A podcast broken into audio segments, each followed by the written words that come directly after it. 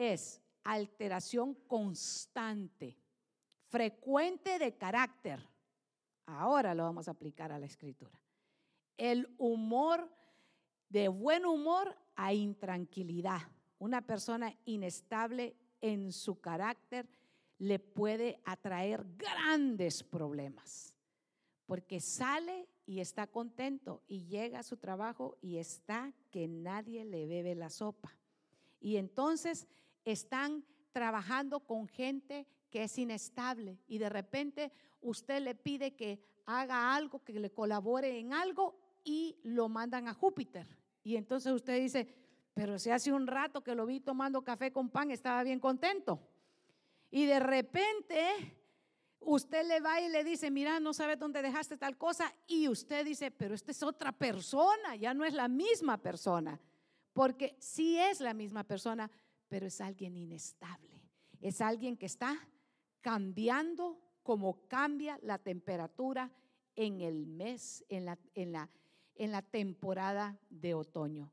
Pero nosotros tenemos que renunciar en el nombre de Jesús a ser inestables. Porque los inestables dice que son el resultado de hombres que son, eh, son engañados y que hacen ellos también. Engañan. Entonces, por esa razón, es que la inestabilidad no tiene lugar en nuestra vida. Y si hay esos matices, esos caracteres de inestabilidad en nosotros, hoy es el día. ¿Sabe qué? De lo que nosotros se lo podemos llevar a los pies de Cristo, trayendo todos nuestros pensamientos, toda altivez que se levanta en contra del conocimiento de Cristo Jesús y le debemos de pedir al Señor y decirle, Señor, yo quiero que hoy sanes toda inestabilidad en mi vida, porque yo no quiero ser una persona que está cambiando de humor de un día para otro. Tenemos que estar, ¿sabe qué? Nosotros tenemos que estar firmes en la verdad de Cristo Jesús. La inestabilidad en la iglesia es algo que al Señor no le agrada. Efesios en el capítulo 4 y verso 14, tenemos que ver esta, estos principios que el Señor nos ha dejado. Una, una iglesia no puede convertirse en, en, una, en un niño eternamente, que va a estar necesitando que le den leche para, para solamente estar eh, eh, alimentándose de leche. Eh, hemos visto que cuando usted alimenta a un niño pequeñito de, de, tres, seis meses, yo creo que ya de seis ya comen, ¿verdad? especialmente si es de los nuestros, los nuestros hermanos de, de poquitos meses ya están comiendo, ¿verdad? Pero Efesios capítulo 4, verso 14, para que ya no sean niños sacudidos por las olas y llevados de aquí para allá por todo viento de doctrina, por la astucia de hombres, por las artimañas engañosas del error. ¿Qué, qué, qué aplica de esto para nosotros?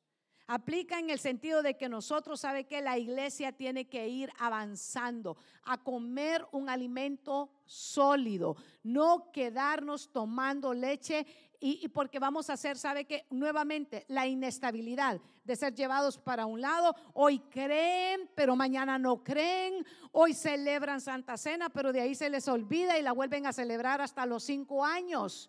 Hoy alaban al Señor, pero otro día dicen, no, yo no tengo ganas. Yo le voy a contar algo, nosotros no adoramos al Señor por sentimiento, nosotros adoramos a Cristo Jesús por convicción, no por lo que Él sabe que nosotros sentimos, sino por lo que Él ya hizo por nosotros.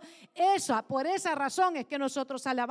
Pero cuando alabamos por el principio de Dios y tenemos firmeza de lo que la palabra dice, entonces dejamos de ser inestables. Entonces dejamos, ¿sabe qué? De estar pensando en nuestros sentimientos. Dios tiene cuidado claramente de nuestros sentimientos, hermano. No es que Dios es insensible a lo que nosotros sentimos. Definitivamente Dios sabe cuando nuestra alma tiene heridas. ¿Cuántos alguna vez han sido? No levante la mano, me quiero desmayar. Pero ¿cuántos alguna vez hemos sido heridos en nuestros sentimientos? ¿Cuántos alguna vez, hermano, hemos sido, ah, ¿sabe qué? Despreciados. Aquí muchas veces, hermano, uno encuentra de que porque ah, no habla bien el inglés o porque no, no le pareció a este o al otro, se, se hiere nuestra alma. Pero ¿sabe qué es lo más hermoso? Que cuando tenemos el principio de Dios, aunque seamos despreciados en, en donde trabajamos, aún por nuestra misma familia, el principio del Señor dice, aunque tu padre y tu madre te abandonaren con todo, yo te recogeré. Entonces yo no me baso por lo que siento, sino por lo que Dios dice, el principio del Señor. No comer leche eternamente. Yo sé que hoy observaba al hijo del hermano Aarón y, qué bonito, vea, él está tomando lechita y, y, qué bueno, pero, pero estoy segura que Mati no puede quedarse hasta los cinco años tomando leche. Él va a pasar a otra etapa. Así la iglesia tiene que ir pasando. Así nosotros, la iglesia hablándolo de un sistema macro, grande, pero ahora llevémoslo a micro, a nosotros, porque el mensaje es para mí. El mensaje de la palabra de Dios es para mí. Es que yo no me puedo quedar niño espiritual. Yo tengo que ir madurando. Yo tengo, ¿sabe qué? Y cuando venimos a la casa del Señor, sea por una circunstancia o sea por otra, o sea porque el mensaje, hoy dijeron algo que a mí no me agradó, es porque Dios está buscando que nosotros aprendamos a madurar y aprendamos a avanzar y aprendamos a asimilar y aprendamos a firmarnos en la fe. No podemos quedarnos niños espirituales. Segunda de Timoteo capítulo 3, 13. Los hombres malos, dice, mas los malos hombres y los engañadores irán de mal en peor. Cuando estamos notando que no hay un avance en nuestra vida, tenemos que irnos a la fuente. ¿Qué es lo que estoy aprendiendo? ¿Será esto la verdad del Evangelio o me están diciendo lo que yo quiero escuchar. O estoy llegando porque es que me voy a, voy a salir de aquí, pero que me digan solo cosas que a mí me agradan. Y yo le voy a contar algo, hermano amado. Muchas veces Dios va a levantarnos y Dios va a restaurarnos porque ese es el plan de Dios. Dios tiene un plan. ¿Cuál es el plan de Dios? Porque de tal manera Dios amó al mundo que entregó, dio a su Hijo unigénito para que todo aquel que en Él crea no se pierda, mas tenga vida eterna. Ese es el plan definitivamente de Dios para nosotros. ¿Cuál es el plan? Salvación para todos aquellos que hemos confiado en Cristo Jesús. Y cuando venimos a ser hijos, entonces Dios tiene también, ¿sabe qué? Que en el Hijo tiene una formación para los que son padres entre nosotros se van a identificar. Usted cuando tiene un hijo, cuando tiene una hija, usted está buscando que ese hijo y esa hija se desarrollen y se formen hombres y mujeres de bien. Dice amén. Y muchas veces va a notar que tienen en ellos cosas en su carácter que deben de ser disciplinados, debe de ser formado. Y usted le dicen, el niño de 8 o 10 años le dice, fíjate que quiero manejar. Y usted le dice, no, ahorita no es tiempo de que manejes. Ahorita es el tiempo que yo te maneje. Y de repente el de 9, 10 años le dice, mira, yo me quiero ir a quedar a dormir a la casa de fulanito. Y usted le dice, no, usted no va a dormir a la casa de nadie. Amén. Y entonces, yo sé que me estoy, ya me estoy metiendo con los jóvenes, y pastora, ya no digas nada y de repente el hijo llega con las calificaciones y usted voltea a ver y usted mira un montón de letritas ahí extrañas, Fs, y usted dice, ¿y aquí qué pasó? Y entonces el hijo le dice, es que el profesor no me quiere. Y esa es la clásica, esa es la primera que le lanzan, ¿verdad? Es que la maestra, vieras esa maestra, qué mala que es.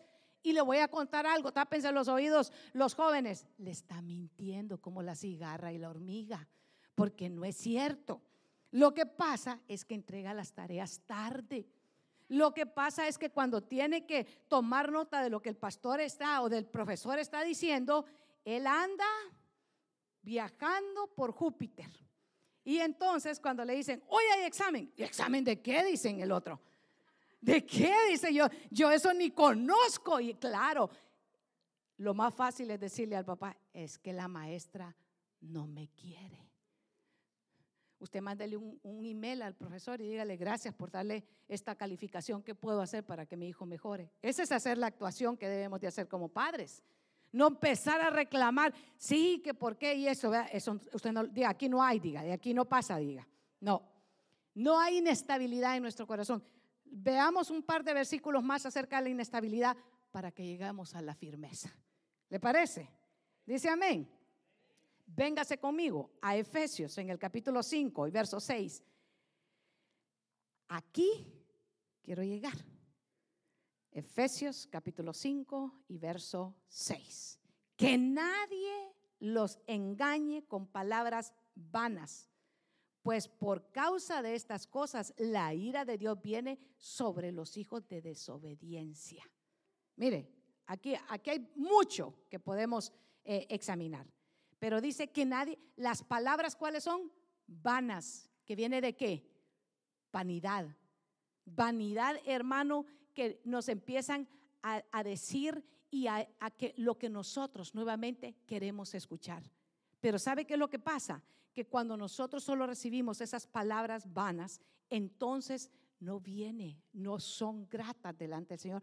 ¿Por qué? Porque nos vamos quedando con actitudes que nosotros definitivamente, cuando ya tenemos un tiempo de caminar en la fe, ya no deben de estar en nuestros corazones. Actitudes de niños espirituales. Fíjese, hermano, que dice el hermano diácono que mueva su carro. No, yo, ¿por qué lo voy a mover? Fíjese, hermano, que, que dice el hermano que, que, necesita ayuda para que usted da la bienvenida. No, que lo dé otro, yo estoy ocupado.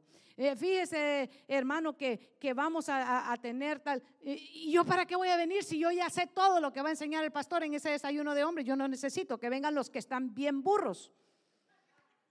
Y usted queda, y esto queda, pero, pero este de verdad hermano, o qué es este en la fe, porque usted le dice que hay vigilia y quiere, y quiere ayuno, y usted le dice que hay ayuno y quiere vigilia. Y entonces usted dice, no, no le atino, nunca le atino a este, porque está acostumbrado a que se le enseñe con palabras vanas. Está acostumbrado a que sabe qué hacer y a salirse con la suya. Proverbios en el capítulo 6, verso 16 y verso 17. Proverbios 6, 16 y 17 es una de las enseñanzas que recuerdo, hermano, desde Nueva Convertidos. Seis cosas hay que odia el Señor y siete son abominación para Él. Los ojos soberbios, lengua mentirosa, manos que derraman sangre inocente. Y yo le quiero decir algo, no solamente derramamos sangre inocente cuando hay un homicidio, derramamos sangre inocente cuando hablamos cosas de engaño contra nuestros hermanos. Porque es que me cae mal y ni siquiera sabemos por qué nos cae mal. Es una percepción que tenemos en nuestro corazón de un engaño que ha puesto. ¿Quién es el engañador? ¿Quién es el padre de mentira, hermano? El padre, usted sepa que cuando usted practica la mentira, usted no está practicando las obras de su Padre Dios, sino las del Padre el diablo. Así que nosotros tenemos que sabe que reconocer que el Señor no le agrada los, esas cosas, los ojos soberbios. ¿Ha conocido gente soberbia usted? Porque eh, ya tienen, aquí sucede mucho en, esta nación, eh, porque ya tienen eh, su ciudadanía, hermano, ya hasta el caminado les cambia. Es que yo ya... Y lo publican, hermano, está bien, hay que celebrar cuando, cuando se, se hace ciudadano, está perfecto. Pero hermano, hay unos que quieren que lo, que lo conozcan todas las redes sociales porque ya es ciudadano. Y lo peor es que hasta practican mal el español porque dicen, oh, es que ya no me acuerdo cómo hablar español. Y uno dice, pero si ayer hablaba como yo hablo y ya de repente hoy ya no quiere, ya de repente ayer se llamaba Jorge y el siguiente día se llama George y uno queda, pero ¿cómo es posible? Dice uno. Si, si, si ayer era, ayer era José y ahora es Joe. Y uno queda, no, no, no, Joe, ¿verdad? De aquí, de aquí para adelante. Y, y, sí, y uno queda, pero soberbia se les fue a la cabeza la ciudadanía. Y usted sabe que aunque nosotros podamos tener la ciudadanía de este país, nuestra ciudadanía, hermano, no es terrenal, sino celestial. Por esa tenemos que estar agradecidos, porque nuestra ciudadanía es del cielo, hermano, porque usted y yo somos ciudadanos del Dios Todopoderoso. Así que no hay nada de que nosotros tengamos que aprender a ser soberbios, porque a la verdad lo que tenemos nos lo ha dado Dios. Si es ciudadano, gloria a Dios, pero no cambie su caminar. Y si le pusieron George como al hermano Bar, pues gloria a Dios, ¿verdad? Sí, porque, pero hermano, sí, Natalio Reyes ¿cómo se llamaba ese pastor? Colás. ¿Y después cómo se puso? Nat King Cole, dice. Ah, entonces, rapidito, ah, ya, ya, ya cambió el, el, nombre y, ya no lo puede conocer usted por, por, por José ni por Natalio, sino por Nate. Y uno queda, ok, uno no, no, no lo ubica. Salgámonos de ahí porque no quiero herir eh, sentimientos, aunque ya de repente ya machucamos una que otra, ¿verdad? Eh, Sí, no, yo, yo sé bien, yo sé bien. Si su nombre es en inglés, gloria a Dios, ¿verdad? Pero que no se nos suba a la cabeza la soberbia, porque es cosa que Dios no le agrada, no le agrada. Isaías en el capítulo 5, verso 20 dice así, ay, ay, este es uno de los ayes, mire, Isaías capítulo 5 y verso 20, por favor subrayelo. Porque hay de lo que a lo malo dicen bueno y a lo bueno dicen malo, que hacen de la luz tinieblas y de las tinieblas luz, que ponen lo amargo por dulce y lo dulce por amargo. Que le dicen al, creyente que está empezando a caminar en la fe, a, perder el tiempo, vas a, la casa de Dios. Allá te crees espiritual porque fuiste y celebraste Santa Cena. Yo le voy a decir a usted, Dígale sí, por la gracia de Dios.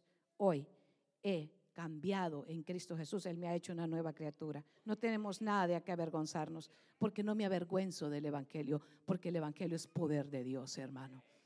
Así que hay muchos en este tiempo que fabrican y mandan el engaño, hermano, diciéndole a lo malo bueno y a lo bueno malo. Aquellos que, tienen la Biblia y están meditando en la Biblia, ah, lee otras cosas. Te vas a quedar loco porque solo la Biblia estás leyendo. Te vas a quedar ignorante, dicen. ¿Ha escuchado eso? Y yo le voy a decir que dice la palabra de Dios, hace sabio al sencillo.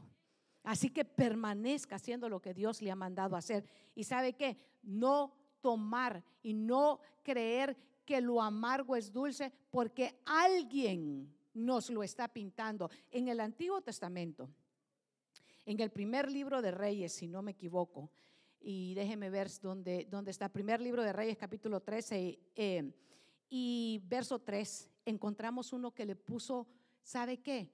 Trampa. Hay uno que puso una trampa y que a veces nosotros decimos, solo los de afuera van a fabricar el engaño. No, este era uno que pretendía. ¿Sabe qué? Lo peor que puede ocurrir es que en un ejército se haya, ¿sabe qué? Se haya filtrado alguien del enemigo y pretenda ser parte del ejército cuando no lo es. Ese es el que más daño puede hacer porque está desde adentro. Así son aquellos que desde dentro, dentro pretenden ser algo en Cristo, pero no lo son. Pretenden ser algo en Dios, pero no lo son. Este que vive en, primera, en primer libro de Reyes, en el capítulo 13, y el verso 13, eh, el verso 6, el verso, eh, mire, el verso 6 dice que era un hombre de Dios, el verso 8 dice que era hombre de Dios, el verso 10 dice hombre de Dios. Eh, estoy en primer libro de Reyes, capítulo 13. El verso 14 dice dos veces hombre de Dios y todas las veces que encontramos hablando al profeta, al profeta que Dios envió, le voy a dar un poco de historia de lo que está pasando aquí. Dios le da una asignación a un profeta joven y le dice, ve y haz esto en Israel. Y tráele esto al rey y dile que hay juicio por lo que él ha hecho. Y el, el hombre de Dios joven va y hace lo que hizo y el rey se enoja. ¿Cuántas veces sabemos que se enojan cuando decimos la verdad? Por eso hay que pedirle al Señor gracia y favor, porque la palabra de Dios se predica con gracia y con misericordia. Y entonces él va y lo dice. Y cuando él ha terminado de dar su mensaje, el rey se enoja, extiende su mano y la mano que él extiende, hermano, se enferma. Y el hombre de Dios tiene que orar por él y el rey queda sano y se da cuenta que ese es un mensaje de parte de Dios.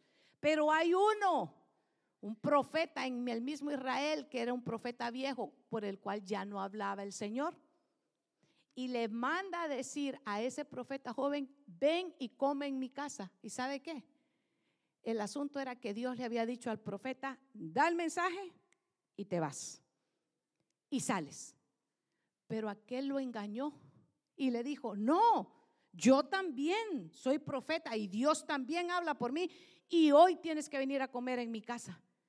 Y allá va el otro, el profeta joven, y se fue y se metió a la casa del profeta viejo por el cual ya no hablaba Dios.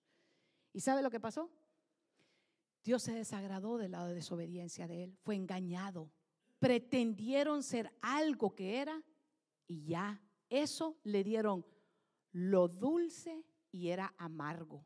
Lo que sucedió, usted se lo dejo yo de tarea y usted puede ver que el fin de este profeta fue muerte. ¿Por qué razón? Para nosotros, apliquémoslo a nosotros. A nosotros, hermano, por la misericordia de Dios, ¿cuántos sabemos que estamos en la era de la gracia? Ah, gloria a Dios. Solo hace falta que usted mire esa espléndida mesa para que usted sepa que estamos en la gracia. Porque si estuviéramos bajo la ley, ¿qué tendríamos que estar celebrando? Pascua. Y nosotros no celebramos Pascua, nosotros celebramos Santa Cena. Porque la Pascua era la figura de lo que había de ser porque el Cordero de Dios que quita el pecado del mundo ya fue sacrificado y por esa sangre usted y yo nosotros podemos participar ahora de la, de la gracia que es la mesa del Señor. Oh, gloria a Dios por eso, hermano. Gloria a Dios porque estamos en el tiempo de la gracia. Pastora, ¿qué tiene que ver esto? Mucho, porque al profeta joven, hermano, le aplicó muerte, porque bajo la ley, hermano, es tremendo. Hoy en día nosotros estamos bajo la gracia. Dios quiere que nosotros obedezcamos su palabra.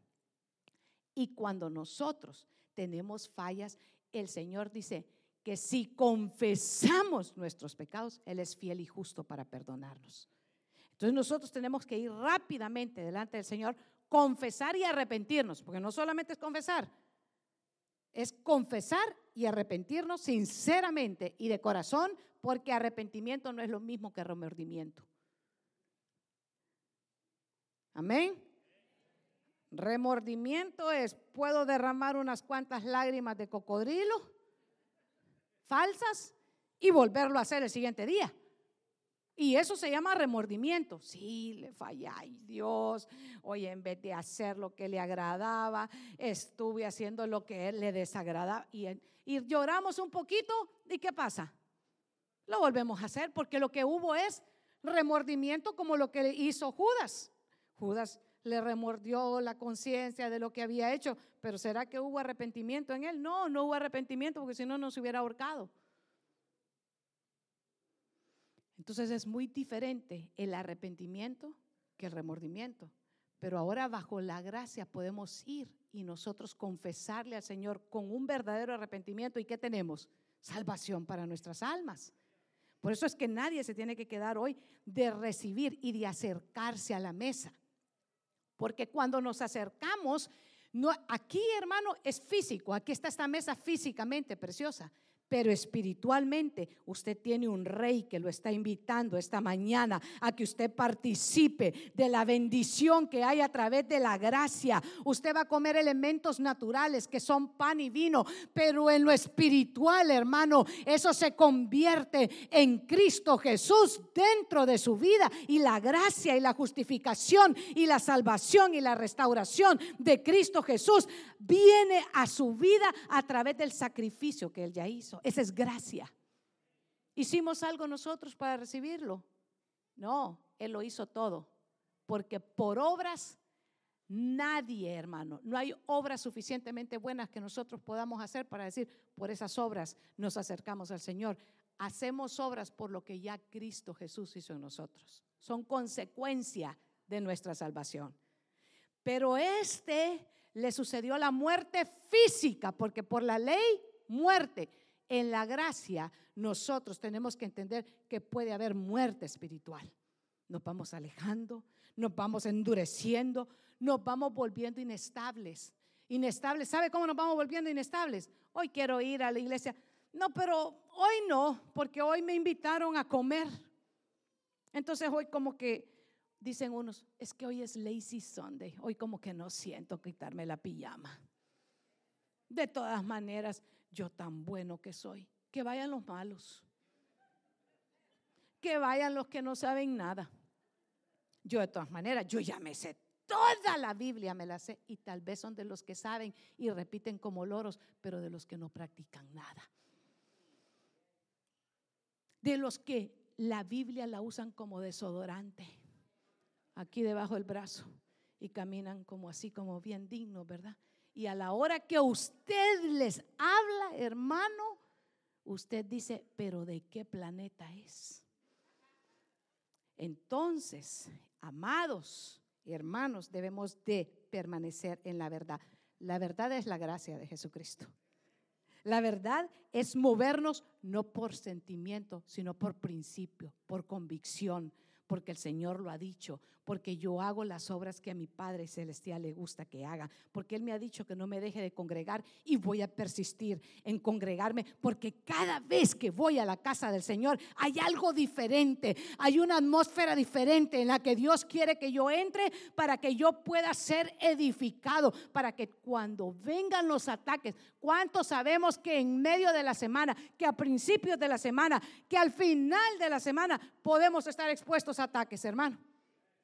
Por eso es que tenemos que salir vestidos de toda la armadura. Usted ahora mismo sabe que se está exponiendo a la palabra del Señor. La gracia y el favor del Señor está llegando sobre su vida. Usted está recibiendo la revelación de la palabra. Usted está ahora mismo fortaleciéndose, participa de la Santa Cena y usted dice, el Señor me ha preparado porque yo soy miembro del ejército del Señor y ahora voy vestido y revestido de toda la armadura espiritual para poder resistir todos los embates y los ataques del enemigo. No crea que el enemigo está feliz porque usted vino a la iglesia. No crea que aquellos que todavía no conocen al Señor, ay, qué bueno que vas a la iglesia, ¿verdad? No, más bien, ¿sabe qué? Se burlan. ¿Y para qué vas todos los domingos? Si ir suficiente en Santa Cena y Navidad es suficiente tú más, eh, eh, ya ves que eso ah, dicen, ahí dicen en el mundo que hasta algo bueno si es mucho es malo. Y ahí de verdad sí dicen tú.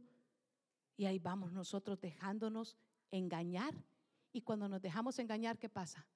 Vamos y seguimos siendo engañados y nosotros practicamos el engaño. Entonces, avancemos, porque yo le prometí que íbamos a llegar a lo bueno. Los engañables los engañables son aquellos que no permanecen en la palabra del Señor. Los que pueden, los que no pueden ser engañados, Daniel capítulo 3, verso 3. Daniel y sus amigos. Pero en este caso es Daniel en el capítulo 3, verso 3. Rápidamente, porque ya me está quitando, ya me estoy quedando sin tiempo y queremos participar esta mañana. ¿Cuántos están contentos de participar en la mesa del Señor esta mañana? ¿Cuántos tienen expectación de los superdomingos, hermano? ¿Cuántos tienen expectación de que hoy es un super domingo, dice usted? Hoy no me lo puedo fallar porque hoy hay santa cena, hoy hay fiesta, hoy tenemos que venir engalanados. Hermano, ¿sabe que nosotros no practicamos eh, venir en por ponernos lo mejor para venir a la casa del Señor, para venirle a enseñar a nadie? Lo hacemos por convicción, lo hacemos porque yo tengo una fiesta y cuando estoy invitado a una fiesta me preparo con lo mejor. Y esta es la fiesta, la que el Señor, al Rey de Reyes y Señor de Señores, lo ha invitado a usted y en esta fiesta usted viene expresando lo externo, expresa lo interno que ya hay en su corazón. Amén. En este tiempo eh, muchos nos dicen, ah, ustedes son todavía de los que se visten para ir a la iglesia. Así me han dicho a mí compañeros eh, eh, ministros. Y yo les digo, sí, porque yo a la playa voy en chores. Y a la casa del Señor voy con lo mejor que tengo. Eh, y yo sé que no me van a invitar a predicar en esa iglesia, pero ¿sabe qué? A mí no me importa. Ya usted ya lo sabe, que el pastor y yo somos como los ositos pandas. Para que nos venga, tiene que venir al hábitat nacional. Aquí, aquí es donde nos mira a nosotros, ¿verdad? Y si no le gusta, lo puede cambiar. Daniel, capítulo 3, verso 3. Entonces se reunieron los atrapas, prefectos, gobernadores, consejeros, tesoreros, jueces, magistrados y todos los gobernantes de las provincias para la dedicación de la estatua del rey Nabucodonosor había levantado. Y todos estaban en pie delante de la estatua. Y Nabucodonosor, que el Nabucodonosor había levantado. Y el verso 6, cualquiera, cualquiera, el verso 6, que no se postre y adore, inmediatamente será echado dentro de un horno de fuego, ¿cómo?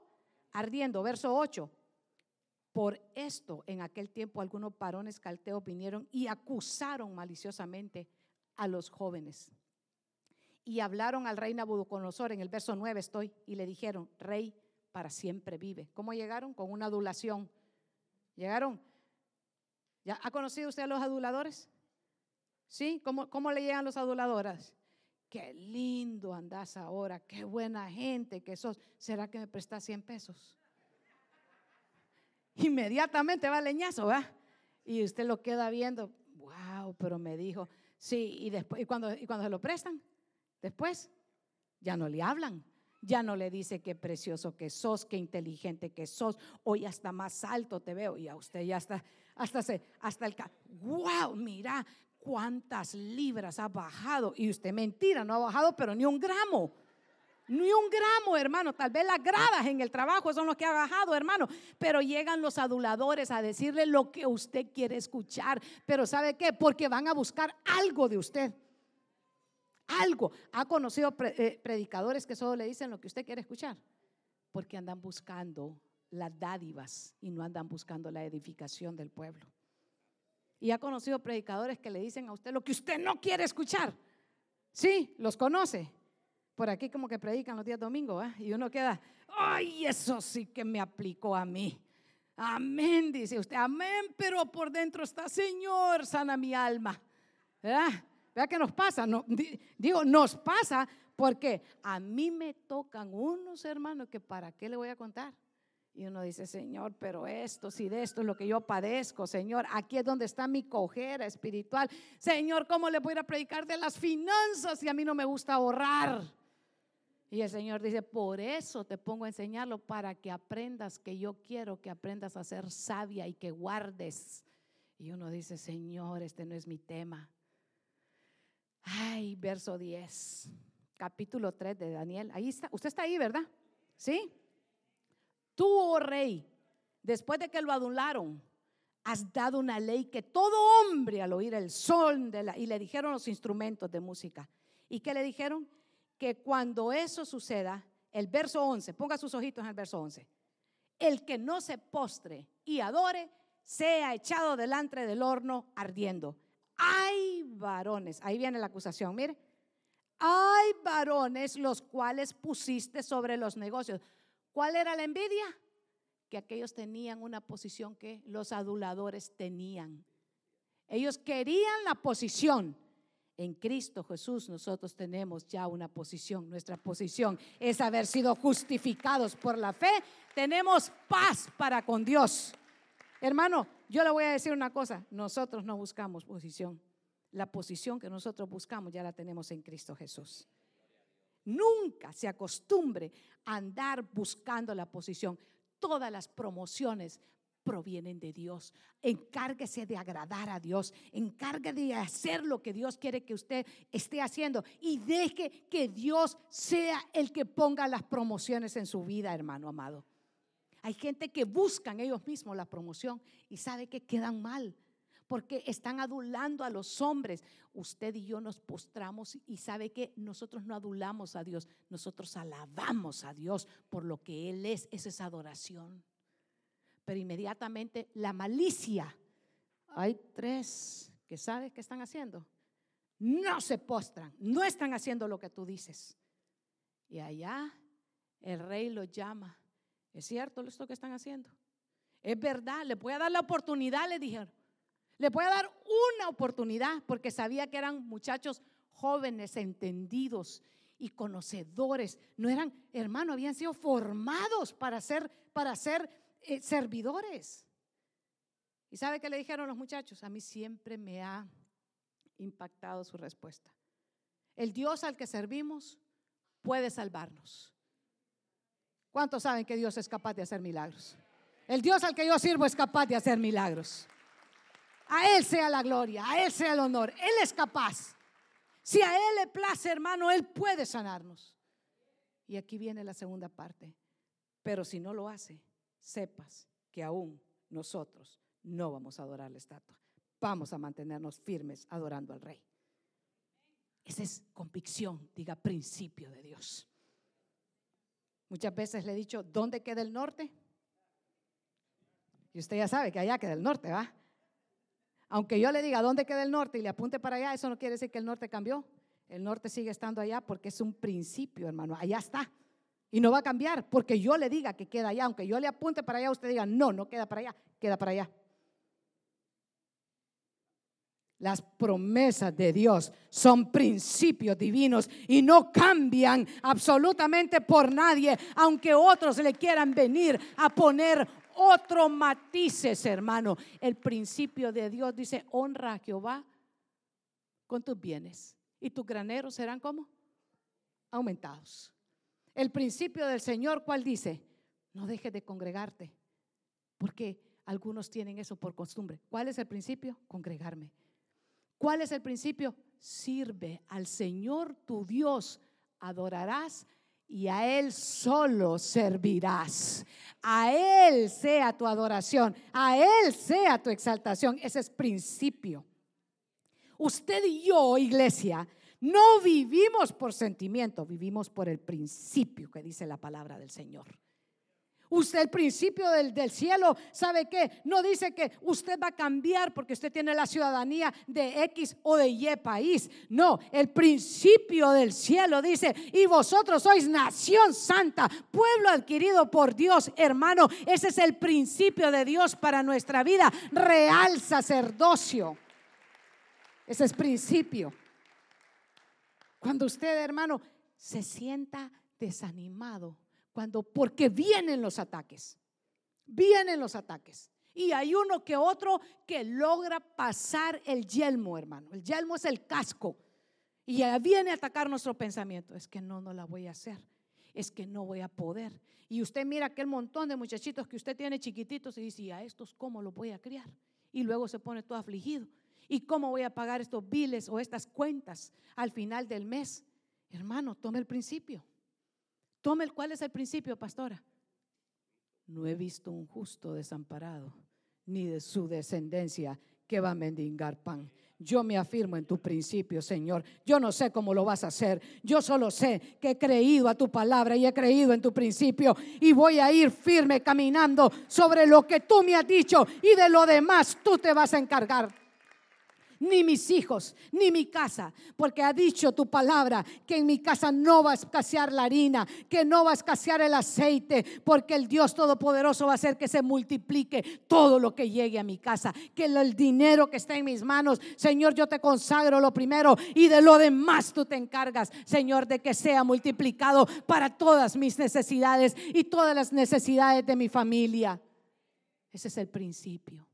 Esa es la convicción del creyente. Que no importa lo que el mundo diga, nosotros sabemos lo que el cielo ha dicho sobre nosotros. Recuérdelo, vívalo, practíquelo, hágalo suyo cada día y no importa lo que diga el mundo. No importa lo que diga el mundo. Que todo Columbus sea sus conocidos. Todo Columbus, conózcalos. Fabuloso. Es conocido mío, diga. Es conocido mío. Gloria a Dios. Es conocido, sí, lo conozco, sí, me y perfecto.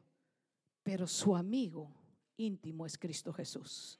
Ese es el que nunca le va a fallar. Ese es el que nunca le va a mentir. Ese es el que nunca lo va a engañar. Ese es el que va a permanecer en las buenas y en las malas. Hermano, no importa la situación en la que estemos. Podemos estar, el mundo entero nos puede dar la, espalda, pero Cristo Jesús nunca lo va a dejar. Ese, de ese es el que usted tiene que agarrarse y hacerse firme y decirle, Él está conmigo en la enfermedad, Él está conmigo en la alegría, Él está conmigo en la pobreza, Él está conmigo en la riqueza. Él permanece para siempre porque Dios es fiel. Cuando usted tiene esa convicción en su corazón, el mundo entero, pueden moverse los montes, puede fallar el que falle y usted sigue adelante y usted sigue con la convicción que es Dios el que me salvó. A mí no me salvó hombre, a mí no me detiene hombre, ni me detiene mujer, ni me detiene circunstancia. A mí el que me salvó está sentado en el trono y porque Él vive, yo tengo la esperanza de que mi situación va a cambiar. Estos jóvenes tenían la convicción en su corazón. Él puede, el Dios al que yo sirvo puede, puede salvarme. Y si no lo hace, tampoco voy a adorar esa estatua. El Dios al que yo sirvo me ha dicho que yo no oro a los muertos. El Dios al que yo sirvo es el que me ha dicho que todo mi sustento viene de Él y que el único que tengo que rendirle adoración es a Él. Pero a veces nosotros, y no vas a ir a la a la fiesta de muertos. Fíjate que hay pan de muerto. Mira que vieras qué bueno lo hace la fulanita, la doña Chonita. Vieras qué buenísimo que está. Y usted no, fíjate que en vez de decirle, no, yo no participo de obras de las tinieblas. Ah, no, porque es que voy a herir los sentimientos. Pastora, usted quiere que yo me quede sin amigos. Y entonces, ¿quién me va a invitar al cafecito? ¿Y quién me va a invitar al pancito, pastora, por el amor de Dios? Usted no agarra la onda, usted no sabe, usted no entiende, pastora. Ya no me van a poner el like en el Face y ya en el Instagram ya no me van a decir felicidades. Maduremos, hermanos. Maduremos. Que lo conozca el cielo que oigan su voz en lo alto, que el Rey Eterno diga, y está mi hijo alabando, allá está mi hijo ahora mismo adorando, allá está mi hijo diciendo, danos hoy el pan nuestro de cada día. Diga yo, yo voy por el, el alimento que permanece para siempre, es el espiritual, no con el que hoy me dan y mañana voy a tener hambre otra vez. Sí, pero el espiritual, mire dónde le estoy apuntando. Mire el alimento espiritual. Eso, eso en lo natural, en lo espiritual, usted está siendo alimentado con la palabra del Señor. Alábelo y dígale gracias a Dios, porque esta palabra me alimenta. Esta nadie se la va a poder quitar. Ay, pastora, yo venía a que me contara otra cosa usted hoy en la mañana. Yo quería que me dijera, no, ya le dije que eso es adulación, ya le dije, ¿verdad? Y después, préstame 500. Ahora ya no hablan de 100 pesos, ahora es de 500 la broma, hermano. Y cuando son 500 pesos, 500 dólares, pastora, estamos en la USA, ok, dele pues. Después son 500 razones por las que no le van a volver a hablar. Pastor, mira que yo tengo un problema, que fulano no me habla.